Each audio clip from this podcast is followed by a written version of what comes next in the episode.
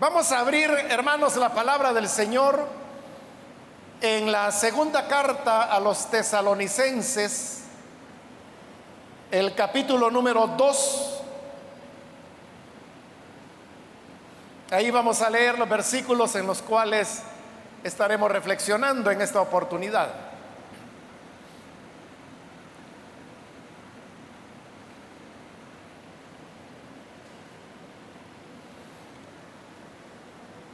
Dice entonces la palabra de Dios en segunda de Tesalonicenses capítulo 2 versículo 7 en adelante porque ya está en acción el misterio de la iniquidad. Solo que hay quien al presente lo detiene hasta que él a su vez se ha quitado de en medio. Y entonces se manifestará aquel inicuo a quien el Señor matará con el espíritu de su boca y destruirá con el resplandor de su venida. Inicuo cuyo advenimiento es por obra de Satanás, con gran poder y señales y prodigios mentirosos y con todo engaño de iniquidad para los que se pierden, por cuanto no recibieron el amor de la verdad para ser salvos. Por esto, Dios les envía un poder engañoso para que crean la mentira, a fin de que sean condenados todos los que no creyeron a la verdad, sino que se complacieron en la injusticia. Amén. Hasta ahí vamos a dejar la lectura. Pueden sentarse, por favor.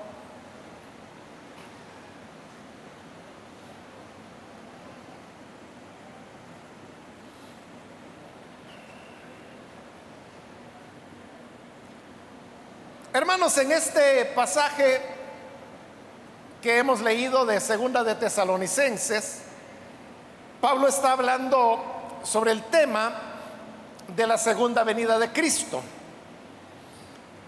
Y él está explicando que para que el Señor venga, deben darse los acontecimientos que él mismo había enseñado a la iglesia que habrían de ocurrir antes del regreso del Señor. Es decir, que mientras esos acontecimientos no se dieran, el Señor no habría de volver. Y dentro de los elementos que él menciona sobre lo que ocurrirá antes del regreso del Señor, en estos versículos que hemos leído habla acerca de un personaje al cual él le da el nombre de el inicuo. En todo este pasaje, y en realidad en todo el capítulo, Pablo no dice quién es este personaje, solamente lo llama el inicuo. Pero cuando uno tiene en cuenta la profecía y lo que allí dice que va a ocurrir, uno puede deducir que está hablando acerca de lo que nosotros popularmente llamamos el anticristo. Y que la Biblia en el libro de Apocalipsis le da el nombre de la bestia. Este personaje, ya sea que se llame la bestia, el anticristo o el inicuo, como dice acá, será una persona que aparecerá y que su papel será el de colocarse en lugar de Cristo. No solamente para oponerse a Cristo, sino que también para ocupar su lugar. Y desde ese punto de vista, el inicuo o anticristo es un imitador de lo que Cristo hizo. Por eso es que en el versículo 7, donde hoy iniciamos la lectura, Pablo dice, ya está en acción el misterio de la iniquidad. El misterio de la iniquidad, como Pablo lo está explicando allí, es, hermanos, algo que no se da de manera abierta porque se trata de un misterio. Y nosotros sabemos que un misterio es aquello que está oculto o que por lo menos no se ve con claridad. está hablando del misterio de la iniquidad. ¿En qué consiste este misterio? El misterio de la iniquidad es una acción satánica por la cual Satanás imita todas las cosas que Dios hace. Por eso se llama misterio, porque si alguien apareciera diciendo, Dios no existe, Cristo fue un fracasado, Cristo no puede salvar a nadie, o sea, sería evidente que esa persona se está oponiendo al mensaje del Evangelio. Pero si lo que sucede por el contrario es que esta persona comienza a hacer todo lo que Dios hace, entonces uno lo que va a pensar es de que eso es la obra de Dios. Y ahí es donde muchos son engañados. Y por eso se llama misterio de iniquidad. Porque su propósito es inicuo. Iniquidad significa aquello que es sucio, que es inmundo, que es despreciable. Pero eso que es despreciable, como está revestido de un misterio, la persona no se da cuenta que es la obra satánica. Le voy a poner un ejemplo que también es mencionado en el Nuevo Testamento pero es con relación a algo que ocurrió allá en la época del Éxodo, cuando Moisés llegó delante del faraón para entregarle el mensaje que el Señor enviaba y era, deja ir a mi pueblo. Como faraón no quiso hacerlo, ya el Señor le había dicho a Moisés que él y su hermano Aarón tenían que tirar sus varas al piso y que al caer al piso se convertirían en serpientes. Como Faraón se puso terco, entonces Moisés y Aarón arrojaron sus varas y tal como el Señor lo había dicho, al caer en el piso se convirtieron en serpientes. Pero entonces, ¿qué sucedió? Los magos del faraón, que tenían sus propias varas, también las arrojaron al piso y también se convirtieron en serpientes. Entonces vea exactamente lo que Moisés, el hombre de Dios, había hecho. Los magos y encantadores del faraón lo hicieron exactamente igual. Y con eso vemos la acción de el misterio de iniquidad. Porque los magos no dijeron, ese es un truco falso. Ellos no dijeron, están tratando de engañarte, ese Dios no existe. No, no se opusieron. Lo que hicieron fue imitar lo que Moisés había hecho. Y entonces eso que producía confusión. Porque entonces el faraón decía, ah, entonces no hay que creer en ese Dios de Moisés. Porque el Dios de Moisés hace lo mismo que hacen nuestros dioses egipcios. No hay que temer nada. Nuestros dioses son tan poderosos como el Dios de los hebreos. Pero eso no fue todo, sino que cuando comenzaron a venir las primeras, los primeros juicios de Dios contra Egipto, que fueron diez, el primero de ellos fue convertir el agua en sangre. Moisés convirtió el agua en sangre. ¿Y qué hicieron? los magos del faraón. Lo mismo, convirtieron el agua en sangre también. En el segundo juicio, Moisés convirtió el polvo en tábanos. Algunas versiones lo traducen piojos.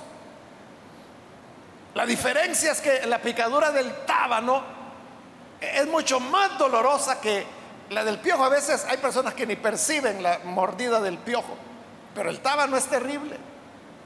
¿Y qué hicieron los encantadores del faraón? Lo mismo, convirtieron el agua en piojos, el polvo en piojos. Y eso fue algo que se fue repitiendo. Ese es el misterio de iniquidad. En el Nuevo Testamento encontramos que ahí se nos dicen los nombres que tenían los encantadores del faraón. Y dice que se llamaban Janes y Jambres. Esos eran los encantadores, así se llamaban. Era el misterio de iniquidad operando. Entonces, eso es el misterio de iniquidad. Pero lo interesante de este versículo 7 es que Pablo dice, ya está en acción. Porque a veces nosotros decimos, bueno, para la venida del Señor deben darse las condiciones que la Biblia dice para que Él regrese. Y todo lo dejamos para el futuro. Decimos, bueno, algún día ocurrirá esto, ocurrirá lo otro. A lo más que llegamos es a, preguntarnos algunas veces, hermano, ¿y será que esta guerra tiene algo que ver con las señales del fin? ¿Será que esto otro que está ocurriendo? Solo nos preguntamos, pero no todo está en el futuro, sino que hay algo que desde la época de Pablo, desde hace dos mil años, está presente en la tierra. ¿Y qué es eso? Cuando Pablo dice, ya está en acción el misterio de iniquidad.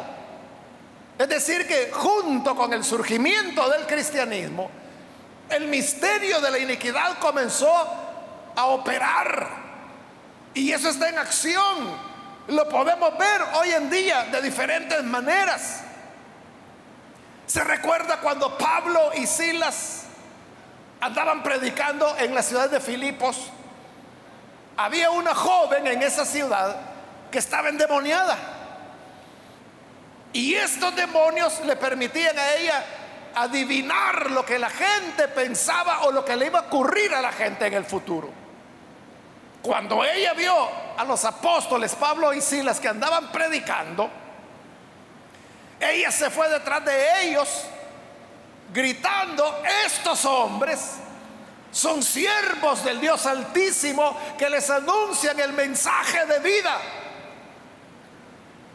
Vea si no podía adivinar. Es que estaba diciendo exactamente quiénes eran ellos y qué andaban haciendo. Estos hombres son siervos del Dios Altísimo y les anuncian el camino de vida. Mayor exactitud no se podía. Pero ¿quién era el que estaba hablando? Satanás. Ese es el misterio de iniquidad. Por eso se llama misterio, porque cualquiera que viera eso diría, entonces significa que las adivinas es lo mismo que lo que Dios hace, porque están diciendo quiénes son ellos. O la divina es más que ese Dios de los cristianos, o es igual que los cristianos. Ese es el misterio de iniquidad. Ese es un ejemplo de cómo el engaño opera. ¿Por qué cree usted que el Señor le entregó a la iglesia un don que se llama discernimiento de espíritus? Porque sirve para eso, para poder saber cuando ocurre algo sobrenatural, si es de Dios o no es de Dios. Uno pensaría de que si es sobrenatural, entonces es de Dios. Pero no, porque hay dos fuentes de hechos sobrenaturales. Dios, pero también Satanás. Satanás también puede hacer cosas sobrenaturales. En la Biblia vemos a Satanás por ejemplo en el libro de Job, controlando los vientos, controlando los rayos, haciendo caer fuego del cielo. Lo vemos ya en el Nuevo Testamento trasladando al Señor Jesús del desierto a un monte, del monte a la cúspide del templo. ¿Y quién lo movía? Era Satanás con su poder, al mismo Hijo de Dios. Satanás también puede hacer cosas sobrenaturales. Por eso no basta con que uno diga, ah, no, si está hablando en lenguas. No, si ahí sanan los enfermos. La pregunta es, ¿quién los está sanando? O esas lenguas que se hablan, ¿de quién son? El don de discernimiento de espíritu sirve para eso. Y es una revelación sobrenatural del Espíritu de Dios. Porque nosotros no lo podemos discernir. Porque es un misterio. Misterio de la iniquidad. No podemos darnos cuenta. Pero el Espíritu sí nos lo revela. Y nos puede decir, no, eso no es mío. Eso es del enemigo. ¿Y por qué Satanás hace eso? O sea, porque Satanás podría decir, no, las lenguas son mentiras. Las lenguas son un engaño es muy emocionada está la gente. Y quizá la gente, o sea, nosotros por lo menos rechazaríamos esas ideas, ¿verdad? Porque nosotros mismos hemos tenido la experiencia de hablar en lenguas y sabemos que no tiene nada que ver con emoción, ni con locura, ni con imitación, nada. De verdad es el Espíritu de Dios. Pero para la gente que no sabe, dice, ah, mire, allí en esa iglesia hablan en lenguas. Pero fíjese que por allá, por Izalco, hay un centro espiritista y ahí también hablan en lenguas. Entonces significa que en los dos lugares está Dios. ¿Entiende cómo opera? A través del engaño se quiere arrastrar a las personas a pensar de que apóstoles y mediums es lo mismo. Iglesias y centros espiritistas es lo mismo. Moisés o los magos de Faraón, es lo mismo, todo es igual. Todos los caminos llevan a Dios, no importa lo que tú creas. Si tú quieres, puedes ir a una religión o a otra o a otra, o si quieres, puedes ir a un centro espiritista. Todo lleva a Dios, todo es de Dios. Así opera el misterio de la iniquidad. Y dice Pablo que eso ya está en acción.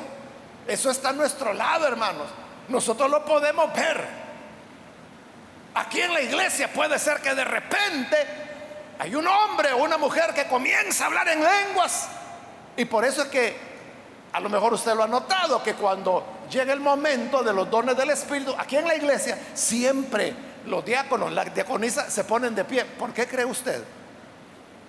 O sea, lo hacen porque están pendientes, que si ocurre algo así, que de repente empieza a hablar en lenguas alguien y uno sabe que esas lenguas no son del Señor, el diácono o la diaconisa que esté más cerca debe llegar y decirle a esa persona que calle, que baje su voz,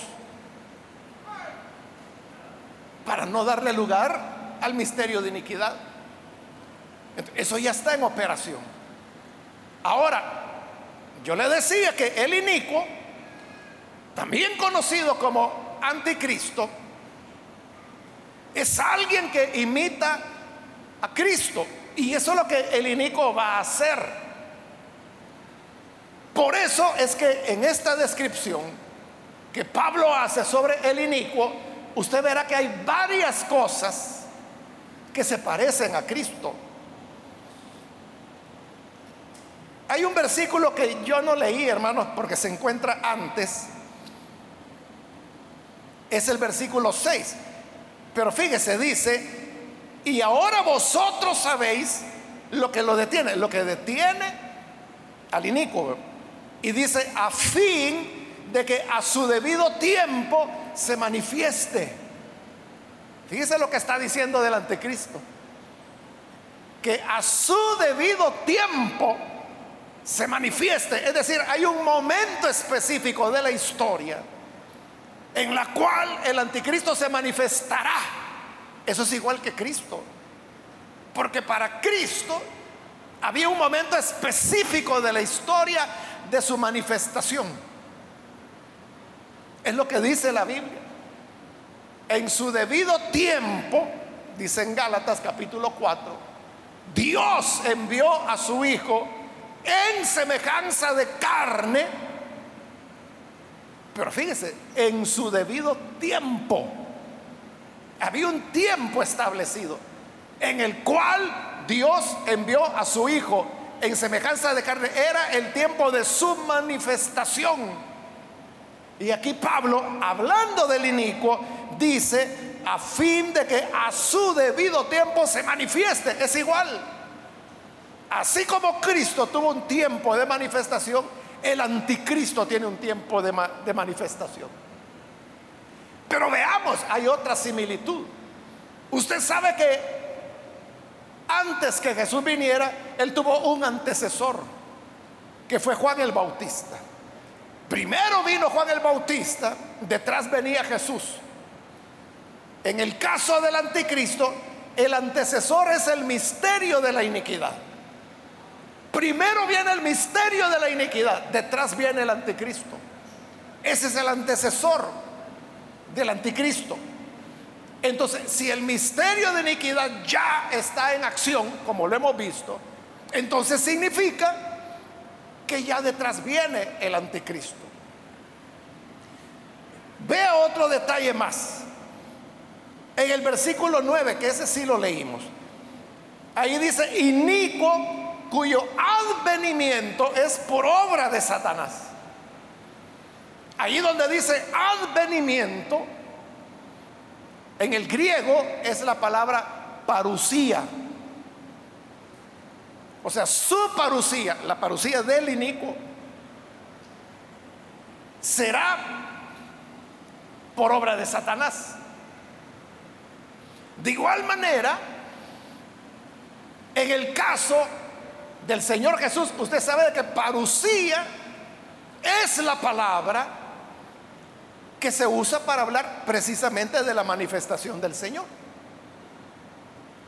Entonces ahí tiene, tiene una parucía, Jesús la tuvo y la tendrá porque a la venida del Señor también se le llama parucía. Pero el anticristo o Nico también dice acá que tendrá su parucía cuando sea su advenimiento, su parucía. Hasta ahí, hermano, llevamos ya tres detalles en los cuales usted puede ver que hay una semejanza entre el Señor Jesús, entre el Cristo y el anticristo. Por eso se llama anticristo, porque está imitando a Cristo, se está poniendo en su lugar. Bien, ya aclarado eso, volvamos al versículo 7 ya está en acción el misterio de la iniquidad. Solo que hay quien al presente lo detiene hasta que él a su vez se ha quitado de en medio. Entonces, eso lo que está diciendo es, el anticristo ya viene porque ya está su antecesor con nosotros, que es el misterio de iniquidad. Pero el anticristo no va a aparecer hasta que se quite al que le impide su aparición. ¿Y qué es lo que se lo impide? Es la presencia del Espíritu Santo. Pero cuando el Espíritu Santo sea quitado, entonces ya no estará quien lo impida, entonces se manifestará el anticristo. El Espíritu Santo se va a ir de esta tierra en la misma manera que el Espíritu Santo decimos que vino en Pentecostés. Si usted pregunta, y antes de Pentecostés no había Espíritu Santo en la tierra, claro que lo había, pero no a la manera como se manifestó en Pentecostés. Entonces, cuando sea quitado, se va a ir en la manera como vino en Pentecostés. En eso, a eso se refiere la escritura cuando dice, cuando se ha quitado el que lo impide. Y cuando se ha quitado, ¿qué va a pasar? Dice el versículo 8, entonces se manifestará aquel inicuo Este inicuo, fíjese que en este versículo se habla de su surgimiento y se habla de su final, en un solo versículo. Porque dice, se manifestará aquel inicuo, es decir, aparecerá, a quien el Señor matará con el espíritu de su boca y destruirá con el resplandor de su venida. Te está diciendo cómo se manifiesta cuando el Espíritu Santo sea quitado y cómo terminará cuando el Señor venga y con su resplandor lo aniquile. Pero entre una cosa y la otra, ahí hay varios años. Entonces, ¿qué va a ocurrir? Dice el versículo 9, inicuo, cuyo advenimiento es por obra de Satanás.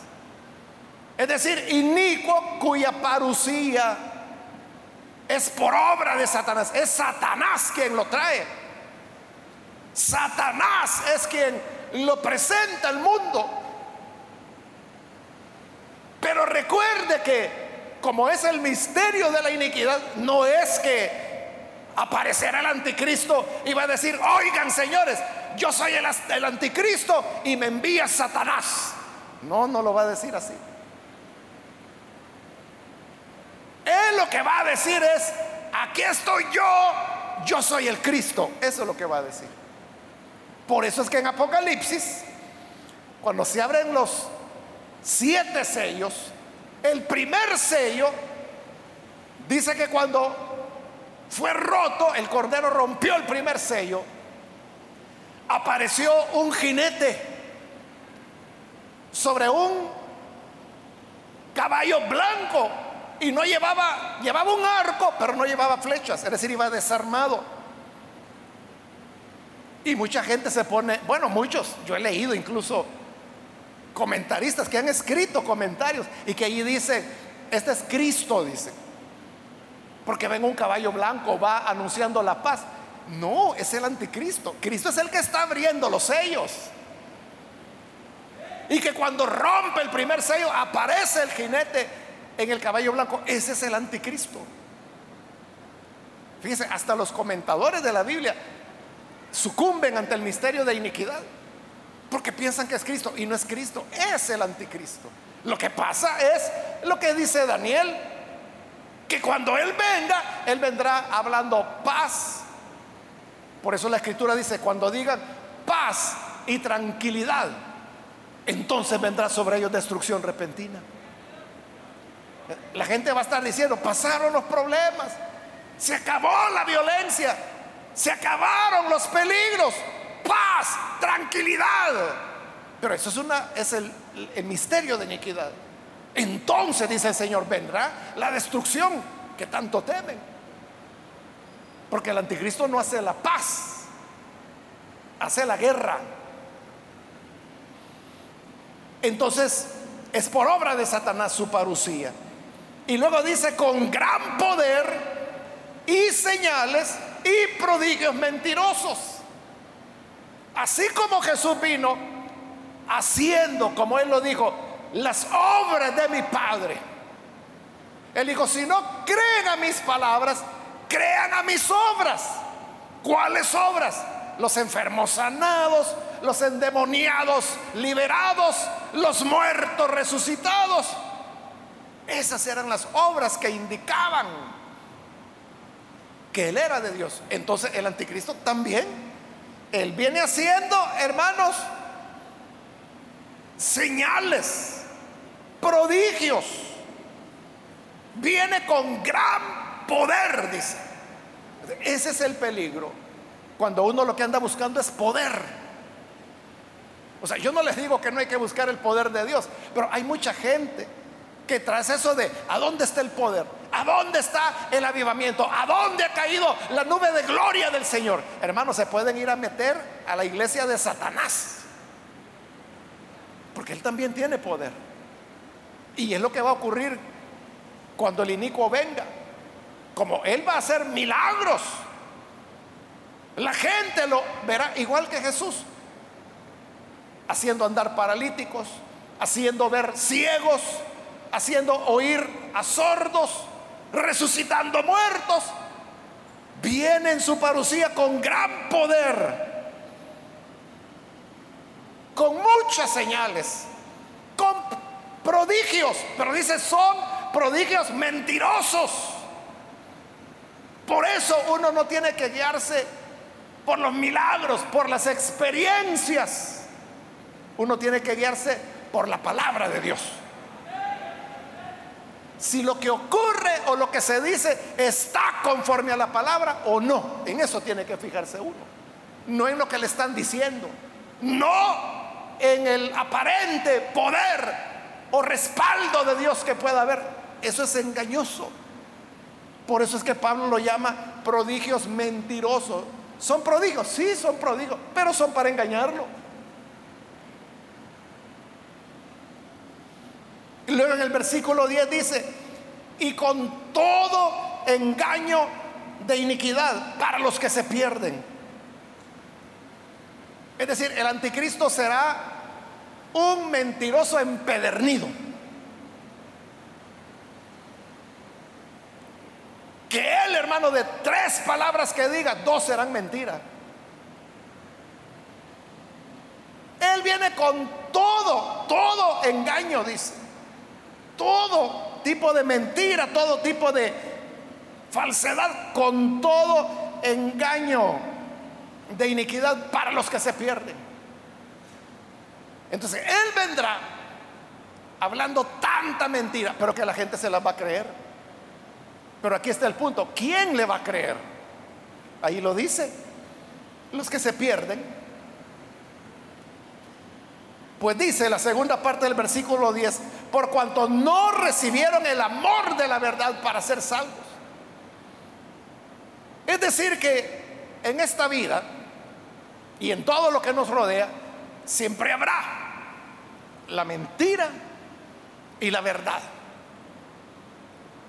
A nadie nos gusta, hermanos, que nos mientan. Todos queremos que nos digan la verdad de las cosas siempre. Usted no quiere que su hijo le mienta. Y el hijo no quiere que su papá le diga mentiras tampoco. Nadie quiere que la abuelita le esté diciendo mentiras. Nadie quiere que al hacer un negocio, aunque sea hermanos, comprar una licuadora que le están vendiendo, usted no quiere que le mientan. Quiere que le digan la verdad. Todos queremos la verdad, pero ¿sabe qué ocurre? Que hay personas que optan por la mentira. Porque rechazan, dice, la verdad del Evangelio, que es la verdad por la cual podemos ser salvos. El Evangelio no solo es verdad, sino que además es una verdad que nos salva. Pero aún así la gente la rechaza. Muchas personas la han rechazado. Nosotros mismos, hermanos, antes de que la gracia del Señor nos tocara, ¿acaso nos rechazamos? Varias veces cuando nos presentaban la verdad del Evangelio. Quizás usted lo invitaron varias veces a una iglesia, lo rechazó. O fue a una célula y le invitaron a recibir a Cristo, lo rechazó. Hoy está aquí y probablemente ya viene con la idea, no, yo voy a decir que no.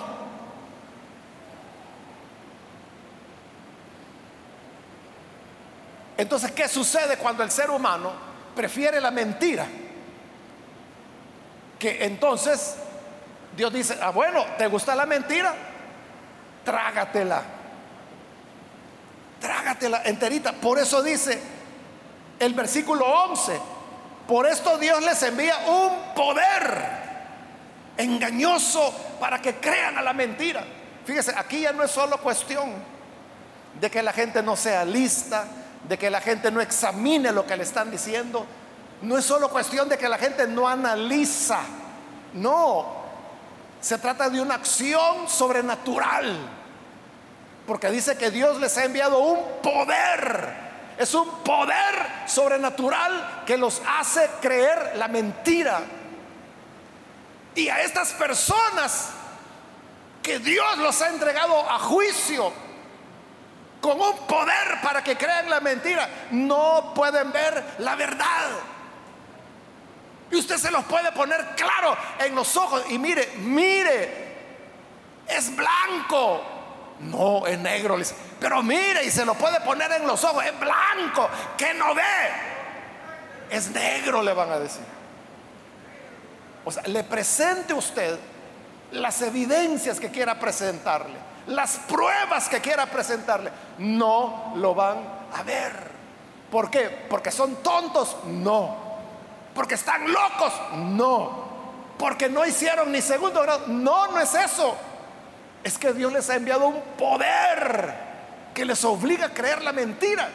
Y eso es terrible, hermano. Eso es terrible porque cuando Dios condena a una persona a creer a la mentira, nunca va a creer a la verdad. No va a poder escapar de ahí. Por eso, cuidado hermano, cuidado hermana cuando usted anda creyendo mentiras. Y si le pregunta, ¿y usted por qué cree eso? Ah, porque yo quiero. ¿Pero por qué? Ah, porque yo creo lo que me han dicho y ya. Cuidado. Cuidado porque hoy puede estar creyendo una mentira inocente o no tan inocente. Después estará creyendo en el inicuo, creyendo que Él es el Cristo. Cuando nos alejamos de la verdad y lo hacemos conscientemente. O sea, porque no queremos saber la verdad. ¿Por qué? Porque esa verdad nos incomoda.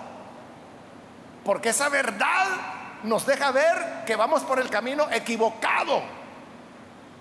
De cómo nos incomoda, la rechazamos. Entonces, puede haber un momento en que Dios diga, bueno, ya que te encanta la mentira, ya que te gusta creer a la mentira, entonces Él envía ya un poder. Ahí sí, ya es algo sobrenatural por el cual usted va a quedar cegado para la verdad. Y solo podrá ver la mentira y creerá la mentira. Y como le digo, aunque le pongan las evidencias en la cara, usted va a decir, no, no es así. Esas personas ya no tienen remedio. En las mentiras que hoy aceptamos y defendemos, nuestro corazón está siendo preparado para cuando el anticristo venga. Y usted puede decir, no, Dios guarde, Dios me libre, no puede ser. Yo amo a mi Cristo. Entonces, si amas a Cristo, ¿por qué hoy aceptas la mentira? Es que no hay diferencia, ¿verdad? Si hoy tú crees a la mentira y te gusta la mentira y celebras la mentira, ¿cuál es la diferencia cuando venga el anticristo y no vayas a celebrar las mentiras de él? ¿Cuál es la diferencia? Mentira es mentira. Entonces, si de verdad fueras a rechazar la mentira del anticristo, la del inicuo, entonces ya estarías hoy rechazando todo aquello que es manifestación de mentira. Y el mundo está lleno de mentiras. Hay personas que mienten, hermano, desde que se levantan hasta hasta que se van a dormir. Cuando ya se van a dormir dicen, aquí voy a estar despierto y se duermen. Porque todo es una mentira. El problema es la gente que cree. Entonces debemos tener ese cuidado. Ahora, ¿por qué Dios envía ese poder que hace creer a la gente la mentira? Dice el versículo 12, a fin, es el propósito de esto, es que sean condenados todos los que no creyeron a la verdad, sino que se complacieron en la injusticia. Estas palabras, hermanos, deberían partirnos el corazón y ponernos a pensar cuál es mi posición frente a la mentira. Porque ahí dice, como rechazaron la verdad, no les agradó la verdad por su conveniencia, por interés, por lo que sea. Pero rechazaron la verdad. Entonces no quisieron amar la verdad. Entonces Dios los entrega la mentira para que sean condenados que se condenen porque rechazaron la verdad, no aman la verdad, no quieren la verdad, no quieren oír la verdad. Entonces no quieren oír a Cristo porque Cristo es la verdad. Así terminarán condenados juntamente con el anticristo. Cuando el Señor venga, dice Pablo que con el resplandor de su venida, Él va a destruir al inicuo. Pero no solo al inicuo, todos los que vayan detrás de Él es decir, todos los que hayan creído a la mentira. Que Dios nos ayude, hermanos y hermanas, para que podamos hacer un examen sincero de nuestra vida. Pero de verdad, hermanos, de verdad, muy sincero. Y decir, bueno, yo me estoy tragando todo lo que dice. O de verdad me consta. De verdad, esto es cierto o es mentira. Porque en la aceptación y aún defensa que tú puedas hacer de la mentira, te estás condenando. Porque estás rechazando el amor de la verdad. Y este amor de la verdad ha sido revelado en Jesús. Significa esto, por el contrario, ¿verdad? Que si uno ama la verdad y uno se aferra a la verdad, entonces nunca vamos a terminar engañados, nunca vamos a terminar condenados. Porque como le dije, son dos opciones, ¿verdad? La verdad o la mentira. Si tú escoges la mentira, estás rechazando la verdad. Pero si escoges la verdad, estás rechazando la mentira. Entonces la verdad nos sella, nos llena de tal manera que ya la mentira no puede tener cabida en nosotros. Y la primera verdad que debemos creer es que Jesús es el Hijo de Dios. Y que todo aquel que cree en Él no se pierde, sino que tiene vida eterna. Esa es la verdad que hay que creer. La verdad inicial. Vamos a cerrar nuestros ojos y antes de orar yo quiero hacer una invitación para las personas que todavía no han recibido al Señor Jesús como su Salvador. Pero yo quiero ahora invitarle que si usted ha oído la palabra del Señor y se da cuenta de la importancia de recibir la verdad, Hoy puede hacerlo. Si usted quiere recibir a Jesús, quien es la verdad, quiere recibirlo como su Salvador, por favor, donde está, póngase en pie para que nosotros podamos orar por usted. Cualquier amigo, amiga que hoy necesita recibir al Señor Jesús, puede ponerse en pie ahí en el lugar donde se encuentra y vamos a orar por usted. Ya está en acción el misterio de iniquidad. No todo lo que parece ser de Dios en realidad lo es. No todo lo que parece bueno en verdad lo es. No todo lo que se dice como que si fuera verdad es verdad. No, hay mucha mentira. Ya está en acción el misterio de iniquidad. Ya está la obra de Satanás imitando lo de Dios. Crea en Jesús. Y creyendo en Jesús, ese es su escudo protector. Esa es su garantía de que la mentira no entrará. ¿Hay alguien que necesita recibir a Jesús? Póngase en pie. Hágalo ahora. Vamos a orar por usted. Venga, que hoy es el día adecuado, el día de salvación. ¿Hay alguien que necesita hacerlo? Venga Jesús, la puerta está abierta.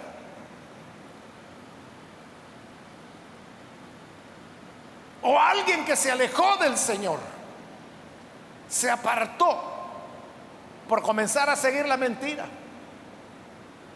Porque todo el mundo y el pecado, todo es un engaño. Quiere reconciliarse. Póngase en pie y vamos a orar por usted.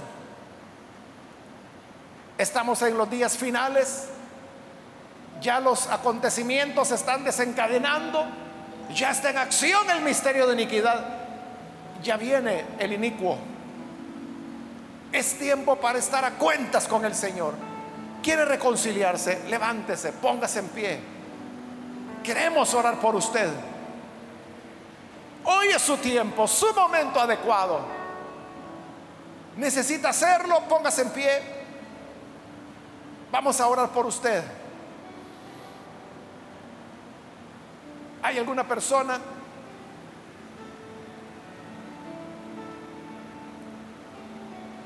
Venga el Salvador.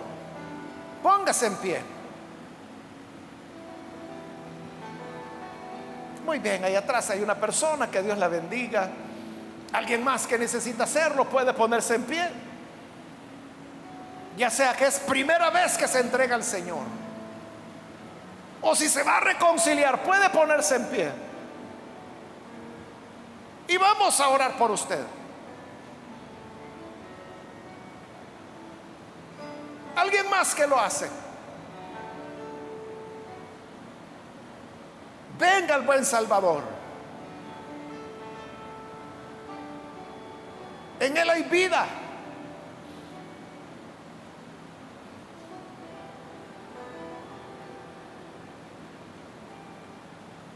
Vamos a orar. Hago la última llamada si hay alguien más.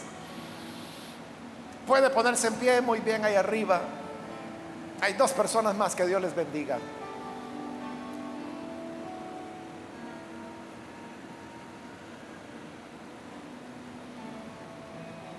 Muy bien, de este lado hay otra persona, que Dios lo bendiga.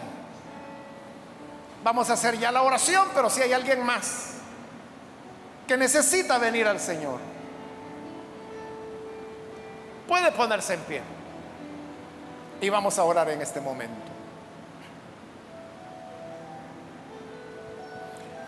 A usted que nos ve por televisión, también quiero invitarle para que se una a las personas que aquí están recibiendo a Jesús. Recíbalo usted también. Ore con nosotros. Señor, gracias por tu palabra que nos ilumina. Tu palabra que es verdad. Ayúdanos a estar inmunizados contra la mentira. Que tu espíritu nos enseñe, nos guíe, nos oriente. Mira las personas que hoy se están entregando a ti perdónales, cámbiales, que puedan ser nuevos hombres, nuevas mujeres, que la vida que tú das fluya en ellos para redimirles, para transformarles. Y ayúdanos a nosotros como pueblo tuyo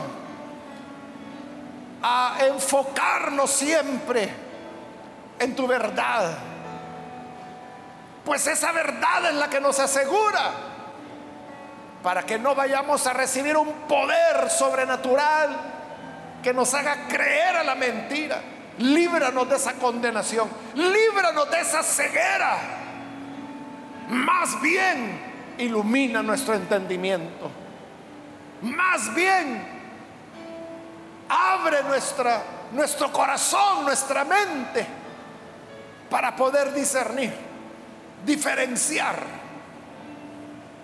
la verdad del error. Ayúdanos, Padre, para que así sea. En el nombre de Jesús, nuestro Salvador. Amén. Amén.